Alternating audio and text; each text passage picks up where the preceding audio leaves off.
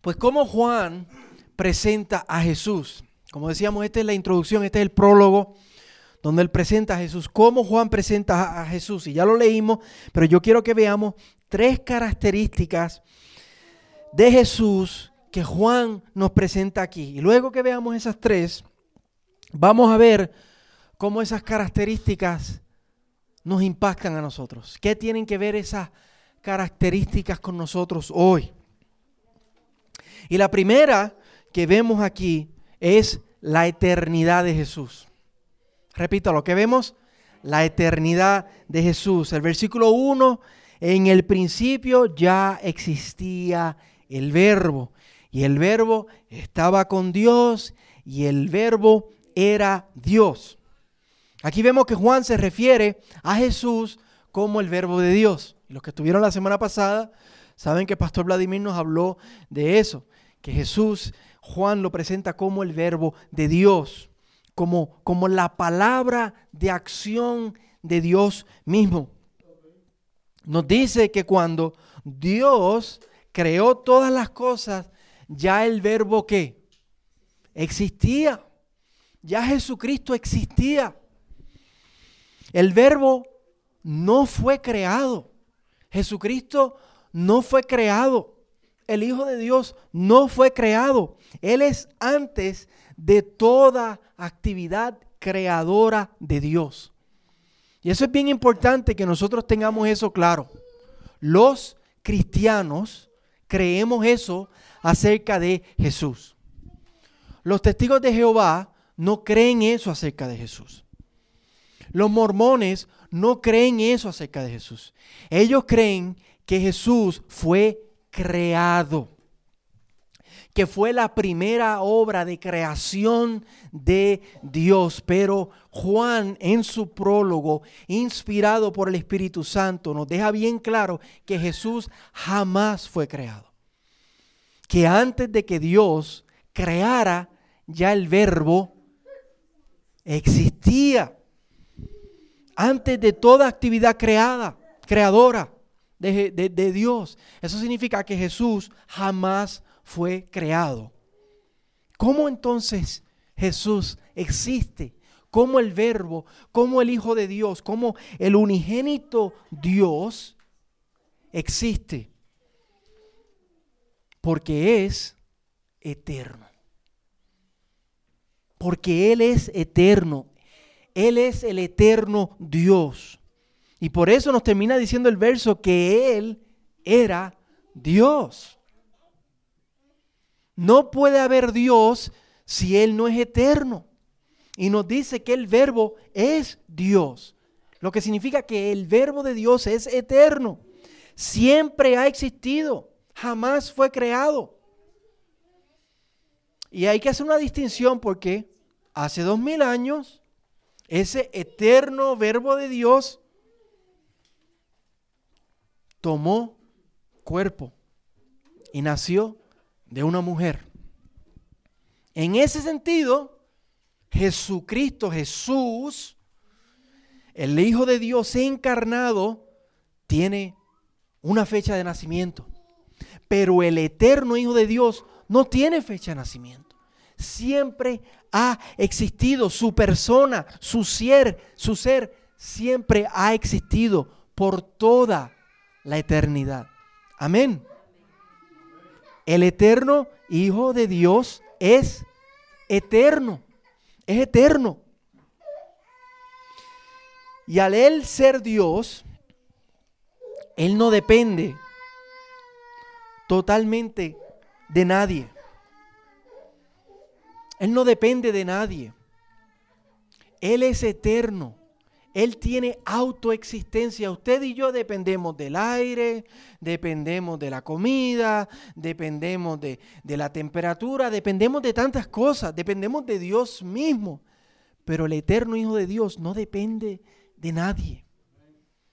Él es autoexistente, autosuficiente. En Él mismo Él tiene toda existencia, igual que el Padre, igual que el Espíritu Santo. Y esto es lo primero que Juan nos habla acerca de Jesús, que Él es eterno. Vamos al resto. Que Él es eterno. Y eso es glorioso, hermano. Eso es maravilloso.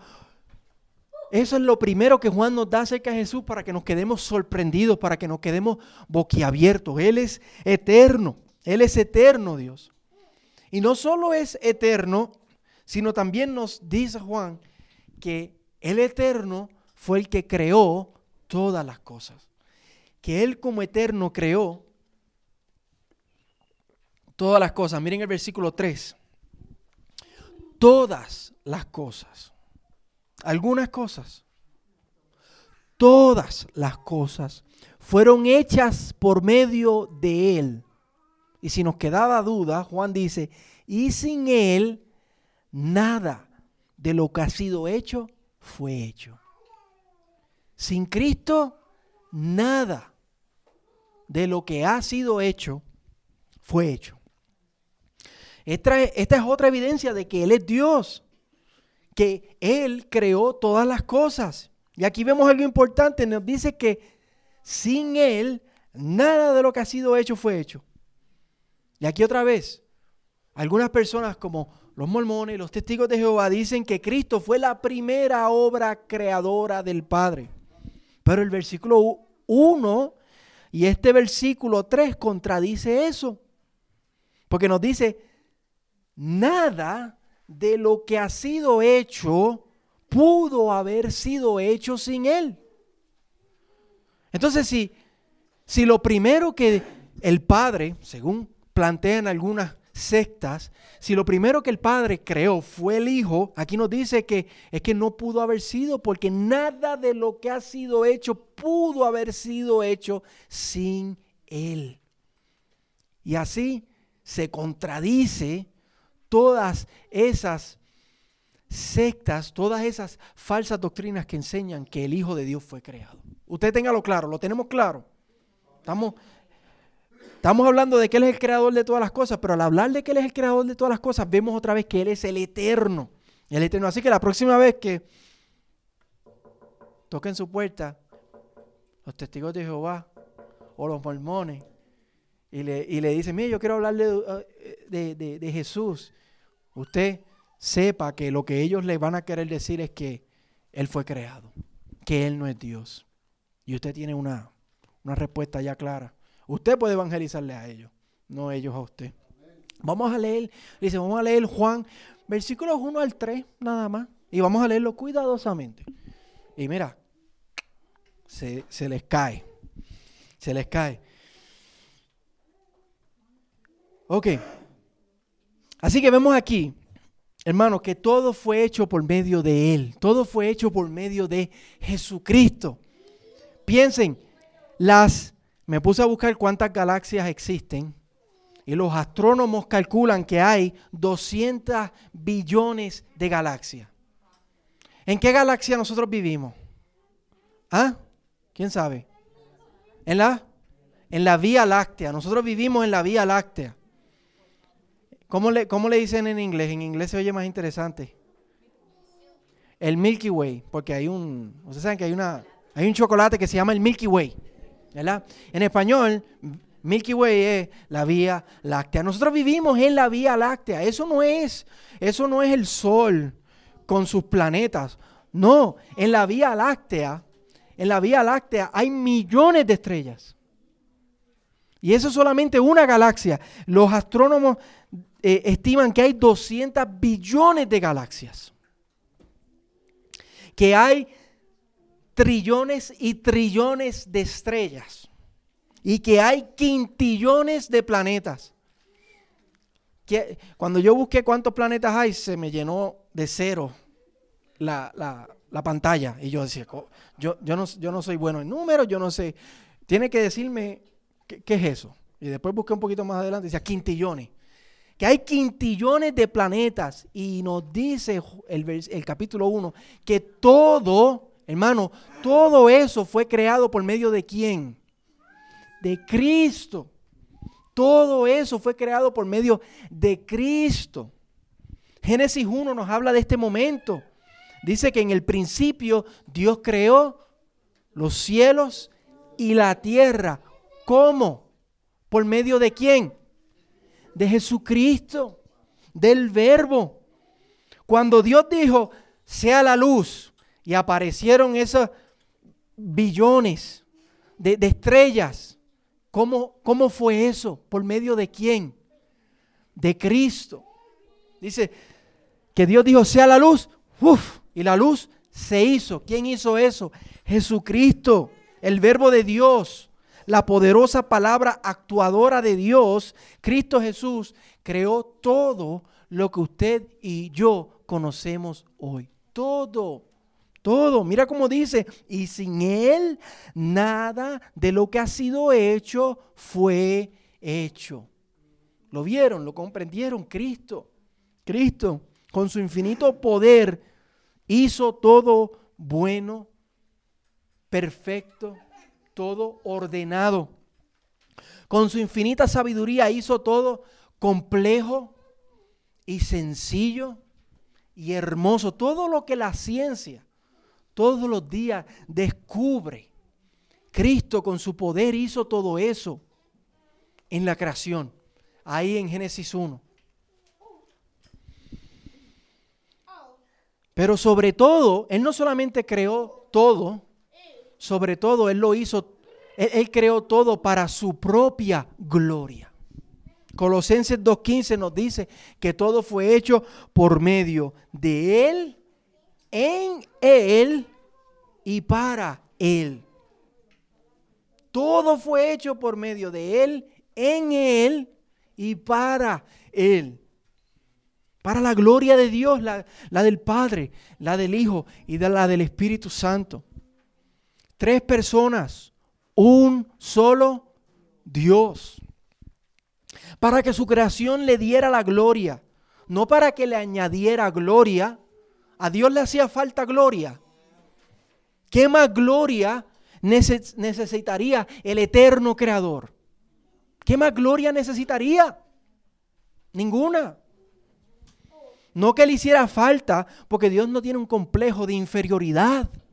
Él sabe ciertamente quién Él es, el eternamente glorioso, sino para que otros pudieran deleitarse en su gloria, disfrutar de su gloria, de su majestad, de su hermosura, ser plenamente completos y llenos y satisfechos en la gloria de Dios. ¿Cuáles otros? Levante su mano. Nadie levantó la mano más que mi esposa. Me están dejando solo aquí arriba. Nosotros, nosotros somos los otros para, para los cuales el Señor creó que para que nosotros nos pudiéramos deleitar en su gloria, los que fuimos hechos a su imagen. Nosotros. Y yo creo que a eso es lo que se refiere en el versículo 4. Mira lo que dice en el versículo 4. En Él estaba la vida. ¿En quién? En Cristo, en el Verbo. En Él estaba la vida. Y mira lo que dice. Y la vida era la luz de los hombres. Y ahí como que Juan se pone a hablar en términos bien ambiguos, como que poéticos, como que metafísicos, luz, vida. ¿De, qué está hablando Juan? Nos está diciendo que Cristo es nuestra vida, nuestra luz. Y eso es lo que nos diferencia a nosotros, hermanos, de los animales.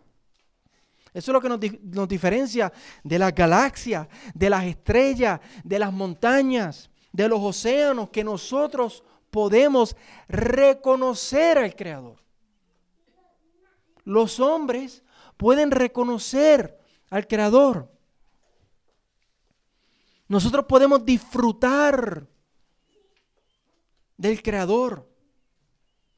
Podemos ver su gloria y ser afectados, wow, por su gloria. Nosotros podemos mirar a nuestro alrededor y, sentir y ser pasmados por la hermosura de su creación que nos muestra la hermosura del Creador. Y eso es Hermanos, ese, ese efecto es lo que nos llena de vida. Eso es lo que nos llena de luz. Eso es lo que nos llena de propósito. Eso es lo que le da sentido a nuestra vida. Que fuimos creados por este Creador eterno, glorioso. Y hasta que no reconozcamos eso, hasta que en la vida un hombre, una mujer no reconoce que fue creado por Él y para Él, y no sea afectado, satisfecho, maravillado por la gloria de su Creador, hasta que eso no suceda, un ser humano no puede ser feliz, no puede ser contento, no puede encontrar su, su propósito más alto. Sí puede haber felicidad pasajera, sí puede haber alegría por una temporada, pero, pero no una felicidad, una contentura profunda. Que, que, nos marque, que nos distinga. Y es solo cuando vemos más allá de, de la hermosura de un amanecer. Piense, un amanecer, qué hermoso es eso, ¿verdad? Cuando vemos más allá de, del sabor de, un buen bocado de comida. Yo sé que ya la hambre, mm, lo dije y lo sentí. Yadre, me están sonando. No, ya dejaron de sonar. Pero piense lo que usted se quiere almorzar, piense en eso. Cuando, cuando vemos más allá de, del sabor de lo rico que, que va a saber ese almuerzo, ese bocado de comida. Cuando vemos más allá de la dulzura de una relación, de, una relación, de, una pareja, con, una amistad, cuando vemos más allá de eso, cuando vemos que todo en la vida, el amanecer, lo rico que es la comida, lo hermoso que es una relación, cuando vemos más allá de eso, podemos ver que todo en la vida apunta a la gloria de Cristo. Todo eso, hermoso amanecer, sabrosa comida, hermosa relación, todas esas dulzuras de esos momentitos de la vida son para apuntar a Él. A Él. Y cuando nosotros como creyentes podemos reconocer eso, entonces somos llenos de esa luz, de esa vida que es el verbo de Dios. Cristo es nuestra vida, hermanos. Amén. Cristo es la luz de nuestras vidas. Amén. El versículo 9, mira, mira el versículo 9. Existía la luz verdadera que al venir al mundo alumbra a todo hombre. La luz verdadera. Esta luz alumbra, ¿verdad? Pero no es tan verdadera. El sol alumbra, pero no es tan verdadero como la luz de Jesús. ¿Quién tiene esa luz aquí? No los escuché. ¿Quién tiene esa luz aquí? Amén. Usted tiene luz verdadera. Usted tiene vida verdadera. Si tiene a Jesús. La vida es hermosa. Amén. Y hay muchas canciones acerca de lo hermosa que es la vida. Pero la vida cobra más belleza, cobra más sentido, se vuelve más rica cuando Cristo es la verdadera luz y la verdadera vida de nuestra vida.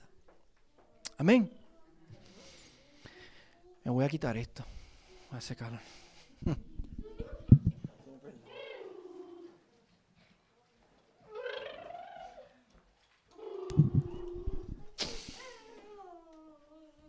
Cuando Cristo es el sol, cuando Cristo es el centro que alumbra toda nuestra vida, la vida se vuelve más rica, se vuelve más verdadera. Pero ¿qué fue lo que pasó, hermanos? ¿Qué pasó en Génesis 3? ¿Qué pasó? La caída, la caída en él, en el pecado. Entró el pecado al mundo y esa luz y esa vida fue corrompida. Entró el pecado al mundo y esa verdadera luz y esa verdadera vida fue corrompido. Fue oscurecida. Como dice el versículo 5, La luz brilla en las tinieblas y las tinieblas no las comprendieron. Como dice el versículo 5, entró la tiniebla al mundo, a nuestras vidas, por el pecado. Todos nosotros, hermanos, nos hemos extraviado de la luz, de la vida. Todos nosotros hemos perdido el, el sentido del norte y hemos comenzado a vivir, en vez de para la gloria de Dios, como dice Romanos 1, y lo vimos esta semana el martes, empezamos a vivir para nosotros mismos. Para nosotros mismos. Y el mundo todo a nuestro alrededor vive para sí mismo, no para no para este verdadero Dios, para esta verdadera luz, para esta verdadera vida. Y el problema es que como nosotros fuimos creados para esa luz y para esa vida, el vivir para nosotros mismos no es luz y no es vida suficiente que nos sostenga.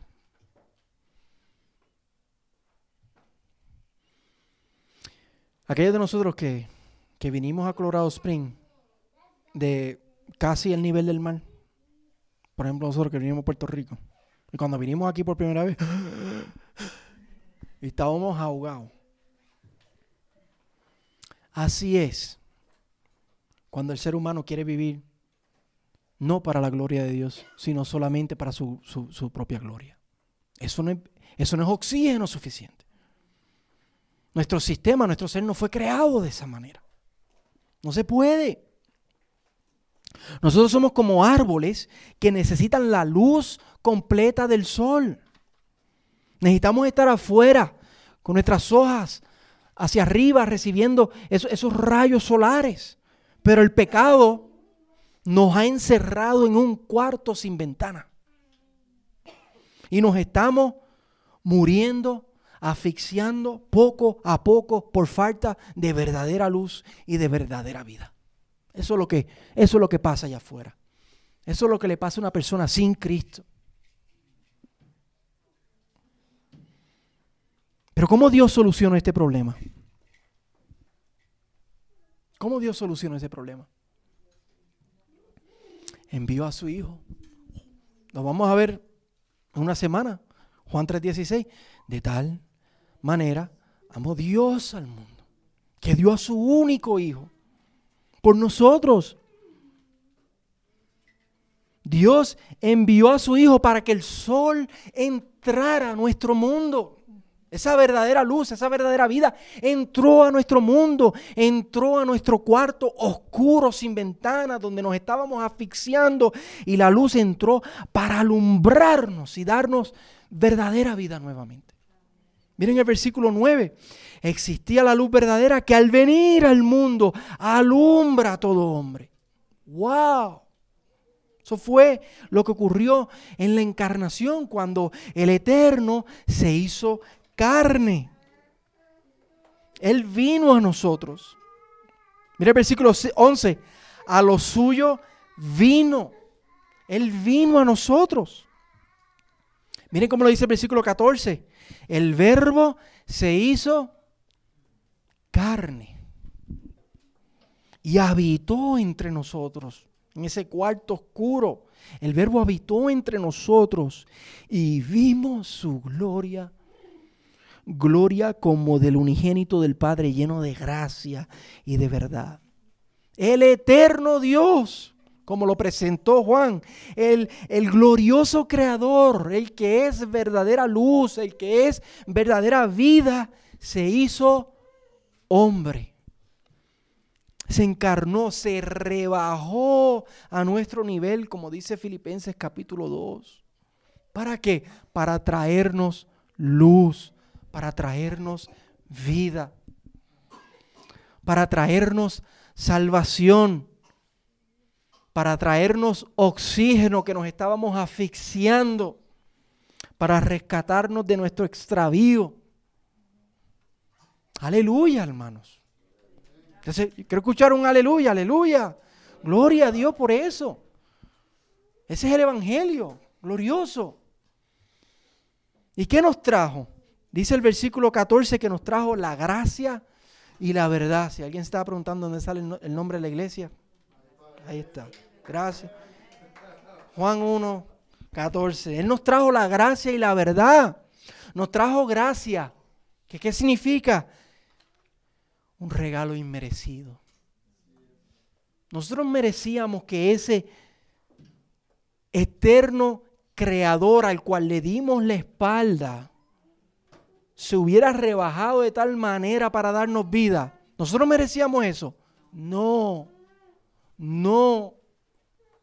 Lo que merecíamos era que Él nos hiciera justicia, porque Él siendo eterno y Él siendo tan bondadoso en crear todas las cosas, nosotros le dimos, no, yo voy a hacer las cosas como me da la gana a mí. Y eso merecía justicia. El pago del pecado es muerte. Eso es lo que nosotros merecíamos. Permanecer perdidos. Merecíamos morir poco a poco, asfixiados en nuestro cuarto oscuro. Pero Él nos trajo su gracia. Nos trajo un regalo inmerecido.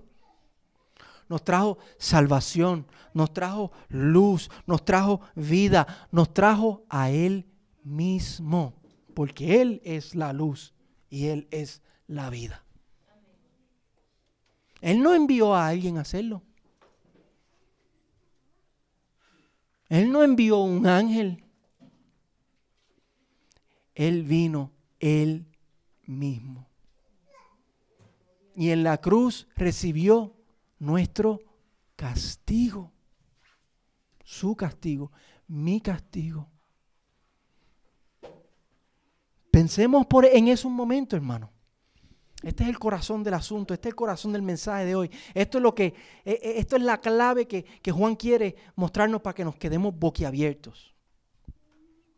El eterno Dios, el glorioso Creador, el que es verdadera luz y verdadera vida, se hizo carne para recibir nuestro castigo para cancelar tu deuda, mi deuda, para traernos a Él mismo. Eso es gracia. Eso es el Evangelio. ¿Qué clase de amor? ¿Qué clase de amor es ese? Explíquemelo. Porque es que no hay palabras para describir esta clase de amor. ¿Qué clase de misericordia? ¿Qué clase de gracia? ¿Qué es esto? ¿Quién hace algo así? ¿Quién hace algo así? Ese es nuestro Salvador, ese es nuestro Redentor, ese es nuestro Señor. ¿Y cuál es el resultado de esa, de esa entrega, de esa gracia y esa verdad? Mira el versículo 16 de su, pues de su plenitud todos hemos recibido gracia sobre gracia. Por ese acto de amor, nosotros hemos recibido ¿qué? Primero dice su plenitud.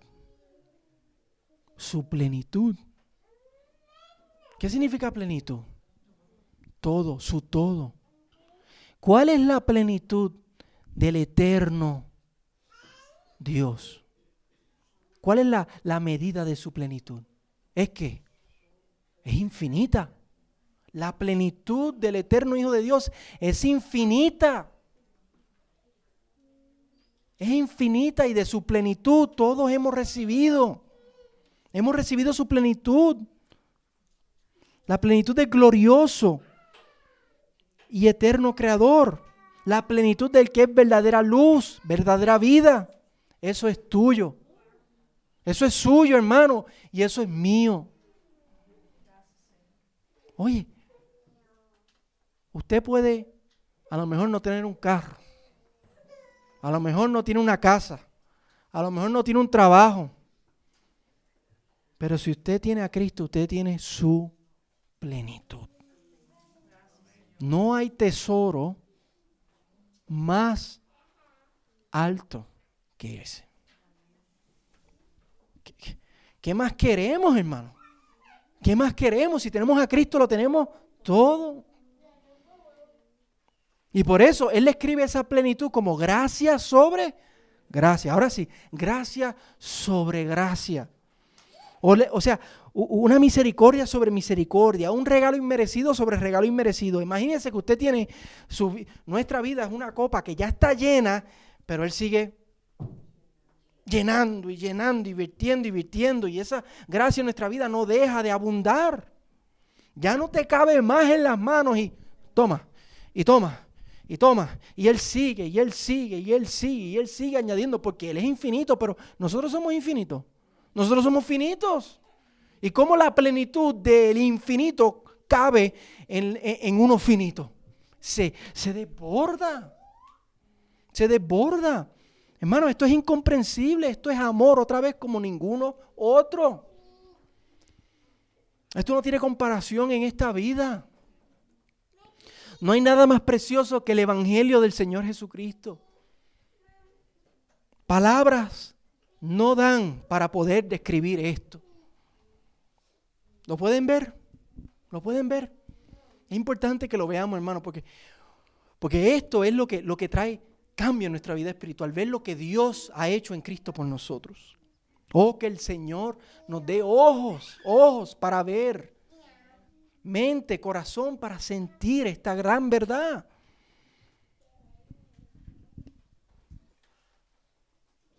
Porque esa verdad, hermano, eso es suficiente para sanar y reparar su corazón quebrantado. Su corazón está dolido, está quebrantado.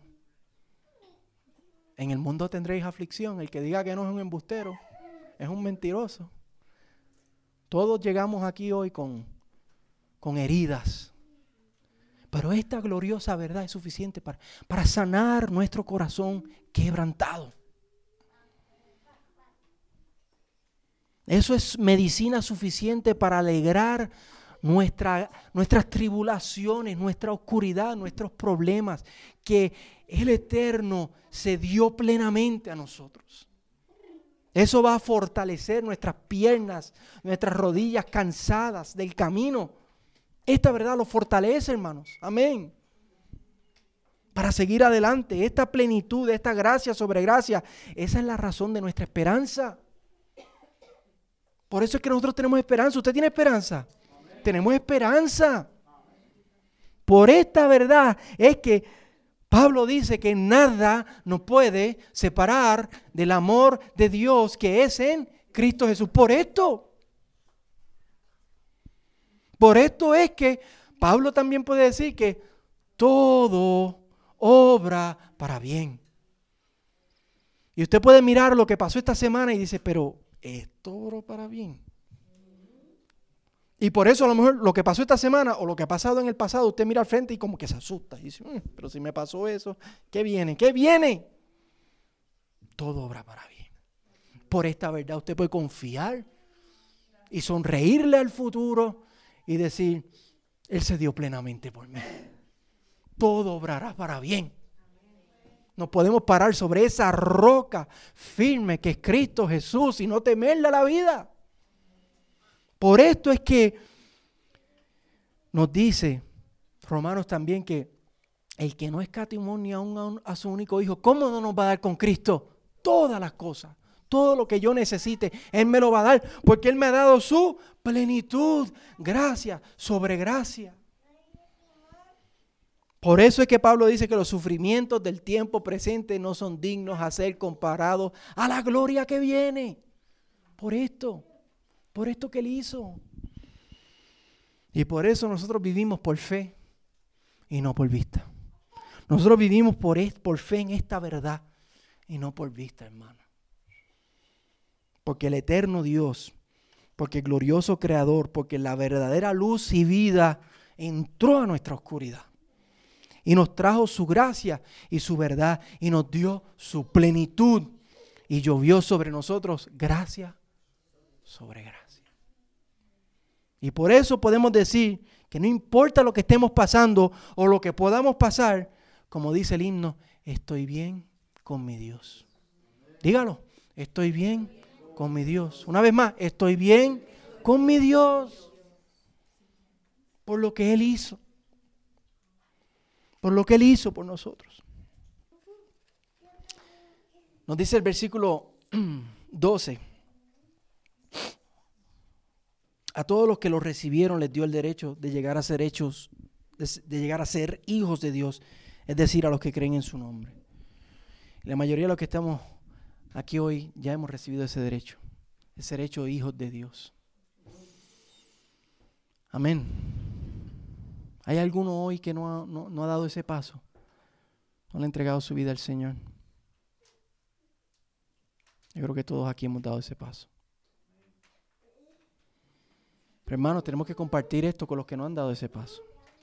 Ya terminamos la campaña de Jonás, pero tenemos que seguir invitando a personas a la iglesia, seguir compartiendo, porque, como dijimos, es que hasta que una persona no recibe al Hijo de Dios, es como un árbol en un cuarto oscuro, asfixiándose sin oxígeno, cuando necesita verdadera luz y vida. Pero cuando venimos a Cristo, Cristo entra a nuestra oscuridad y alumbra. Así que invitemos a otros, compartamos este evangelio con otros. Y dejemos que esta, que esta verdad nos, nos sane, nos repare, nos dé confianza, nos dé vigor, nos fortalezca. Si hemos sido afectados, traumados, heridos por la vida. Vamos a orar. Padre, gracias te damos, Señor, por tu palabra.